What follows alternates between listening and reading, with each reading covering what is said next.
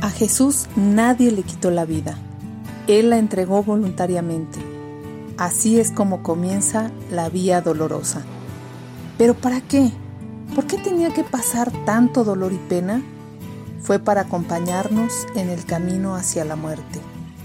Bienvenidos nuevamente a un episodio más de Perlas de Fe, conversaciones que transforman. Comenzamos.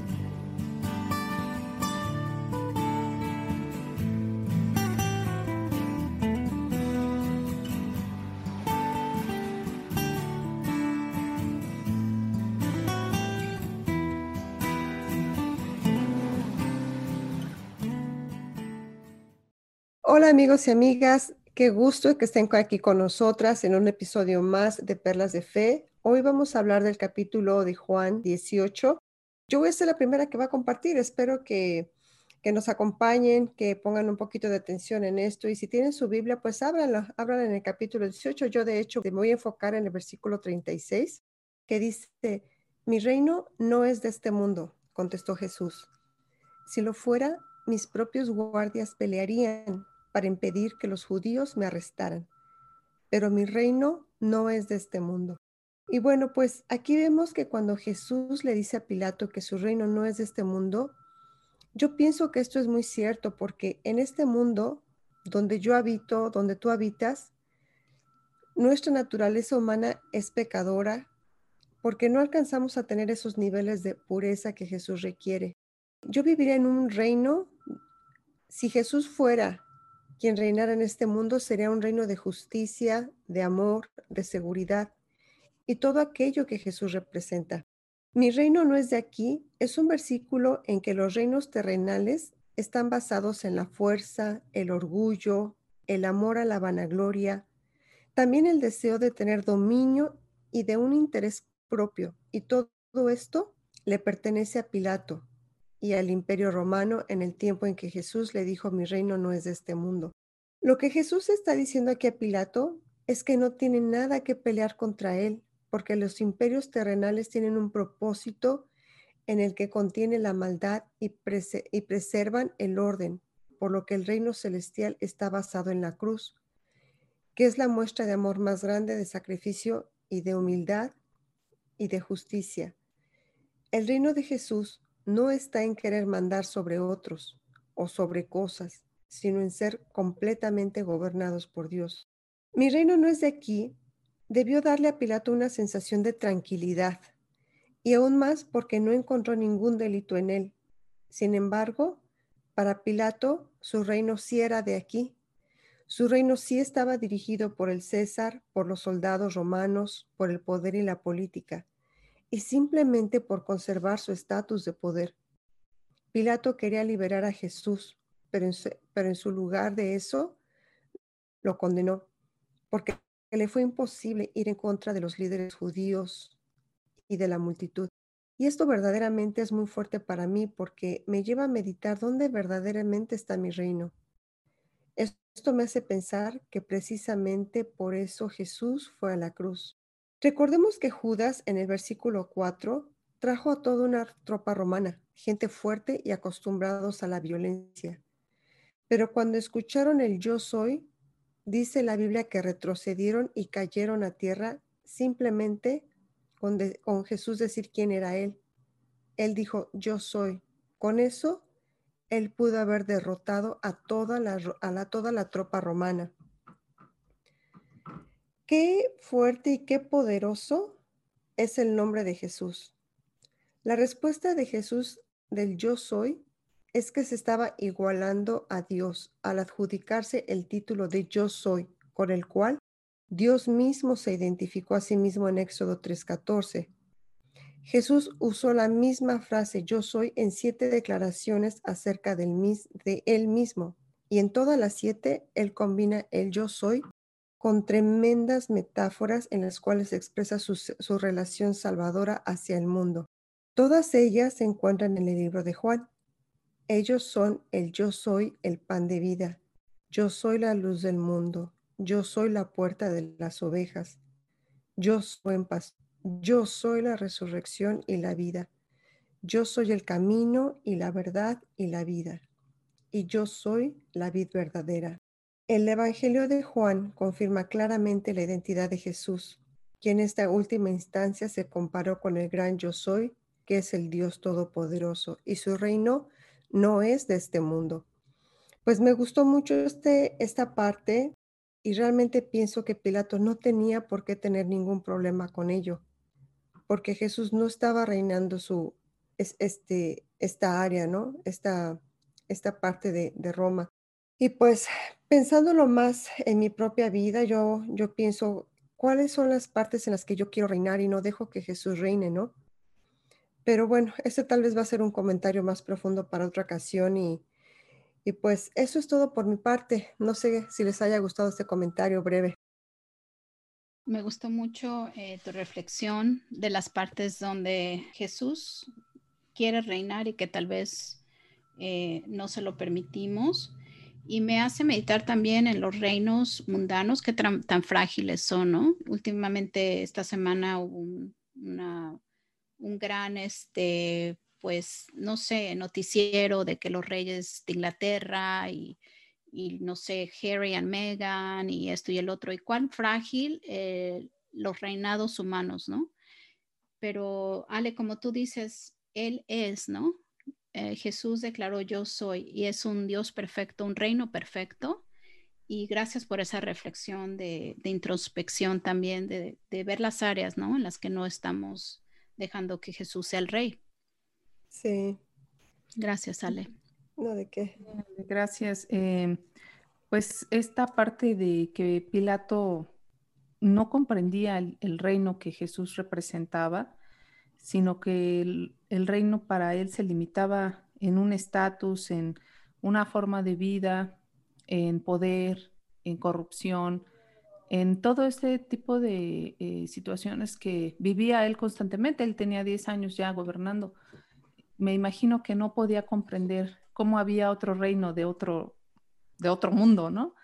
Pero muy interesante lo que comentas, o sea, nosotros para poder comprender el reino necesitamos conocer, necesitamos este estudio, ¿no? Constante para poder analizar qué nos ofrece Jesús, qué reino es el que Él nos, nos viene a, traer. Gracias, Ale. No, de qué, al contrario, animada por escucharlas escuchar sus comentarios también. También los reinos tienen súbditos, ¿no, Ale? O sea, me pongo a pensar si somos parte de un reino, entonces somos, pertenecemos a ese reino y debemos darle honra y gloria a ese reino, ¿no? Y como dices tú, hacer esa introspección, ¿no? O sea, en qué áreas es que no estamos dándole todo el respeto que se merece, ¿no? Así es. Pues esto me lleva al comentario siguiente y como lo, introdujo ya Ale, eh, pues Jesús ahora ya está ante el juicio en Juan 18 y me estoy enfocando en el versículo 28. Eh, si quieren leer conmigo, amigos y amigas, dice, el juicio de Jesús ante Caifás terminó cerca del amanecer. De ahí lo llevaron a la residencia oficial del gobernador romano. Sus acusadores no entraron porque de haberlo hecho se habrían contaminado y no hubieran podido celebrar la Pascua. Por eso Pilato, el gobernador, salió a donde estaban ellos y les preguntó qué cargos tienen contra este hombre. Pues esta parte a mí se me hizo muy interesante. Eh, de hecho, este comando de no haber entrado a la casa del gobernador pues viene de la tradición rabínica. Esto no es un comando de Dios. Ellos mismos hicieron estas ah, leyes humanas y tradiciones rabínicas en las que en la semana de la Pascua los judíos no podían entrar a ninguna residencia o casa de un gentil porque se consideraría que ellos serían contaminados. Y si ellos eran contaminados, entonces no podían observar la Pascua. Entonces, por eso en esta escritura específicamente señalan que Pilato, el gobernador, salió a encontrar a los acusadores de Jesús afuera. Saben, esto me, hizo meditar muchísimo en el corazón ritualista de, pues, de estos hombres también, ¿no?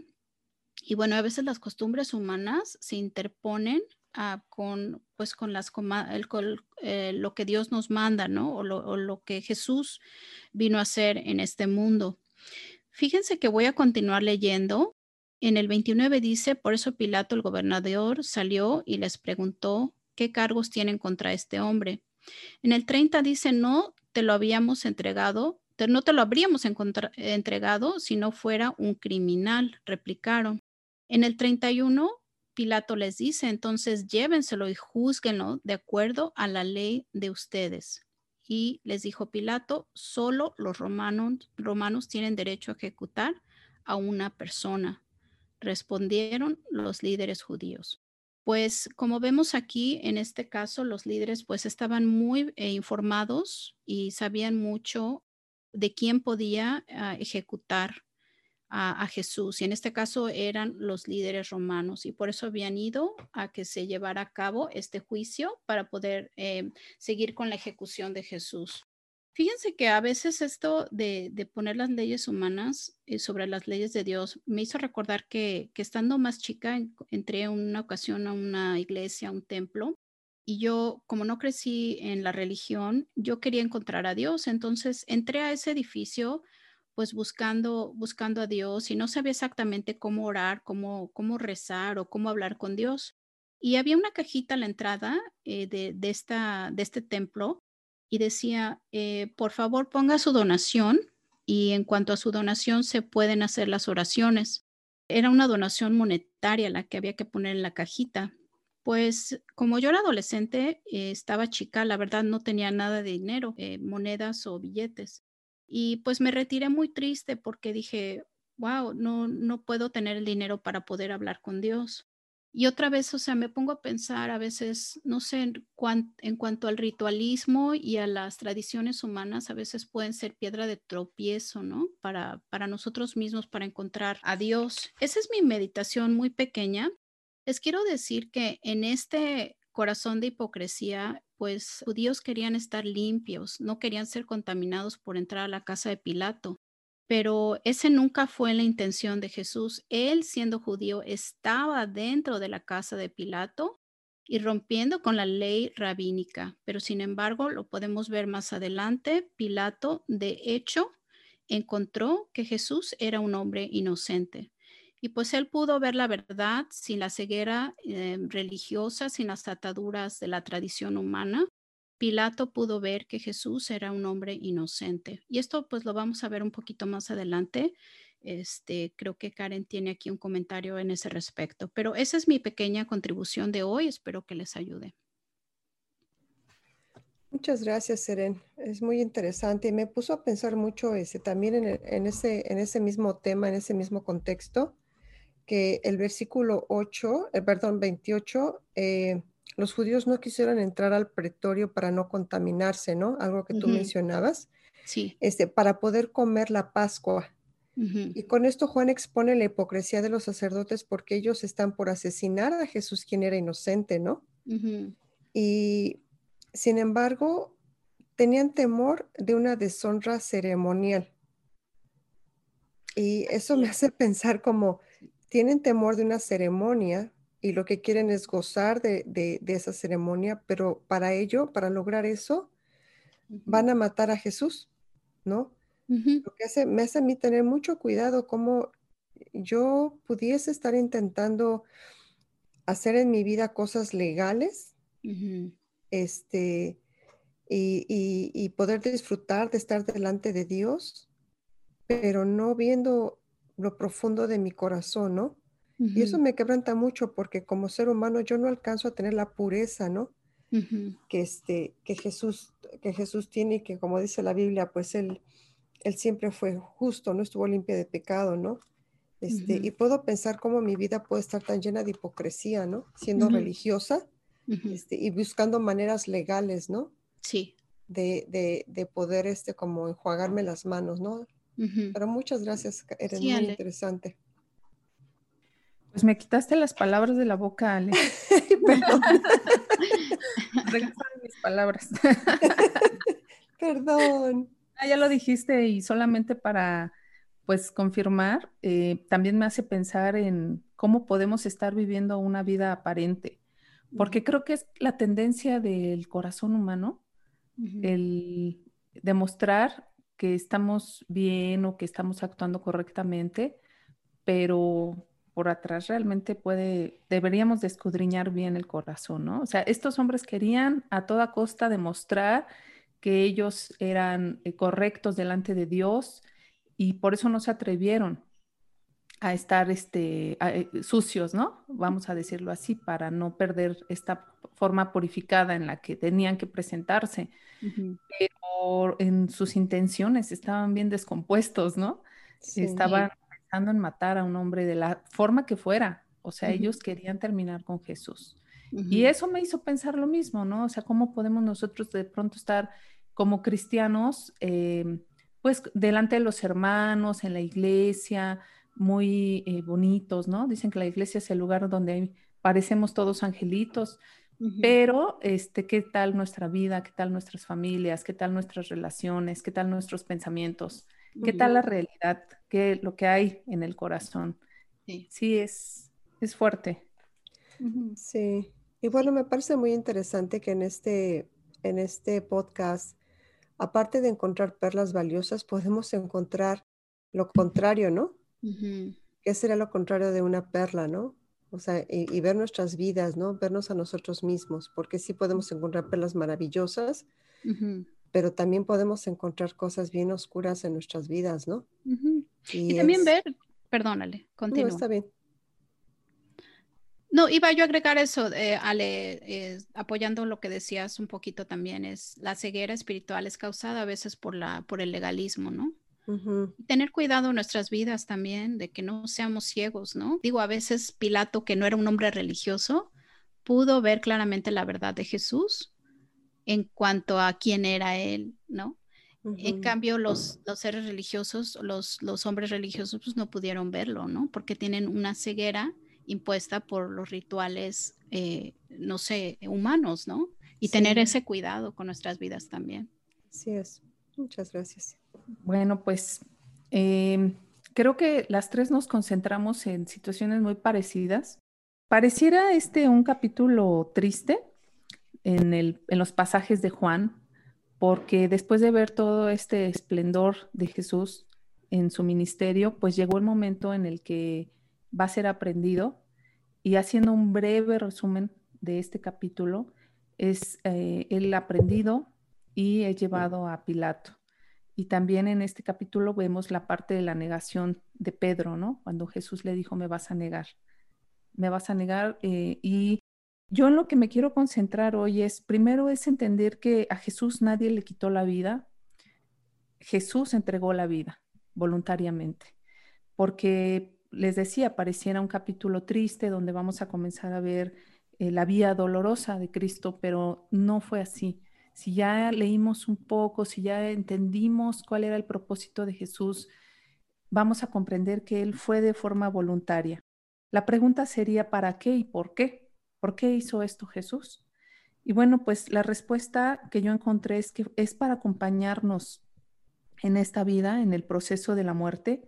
Sabemos que cuando nacemos comenzamos a morir. Por ahí decía un, un poema, ¿no? Cuando nacemos comenzamos a morir e inicia nuestro camino en la vida. Pero en este caminar necesitamos tomar decisiones. Aquí, Pilato encontró a Jesús en su caminar por la vida. Se lo encontró y le dijo en el versículo 37, entonces eres un rey. Tú dices que soy un rey, contestó Jesús. Pilato tenía curiosidad sobre Jesús.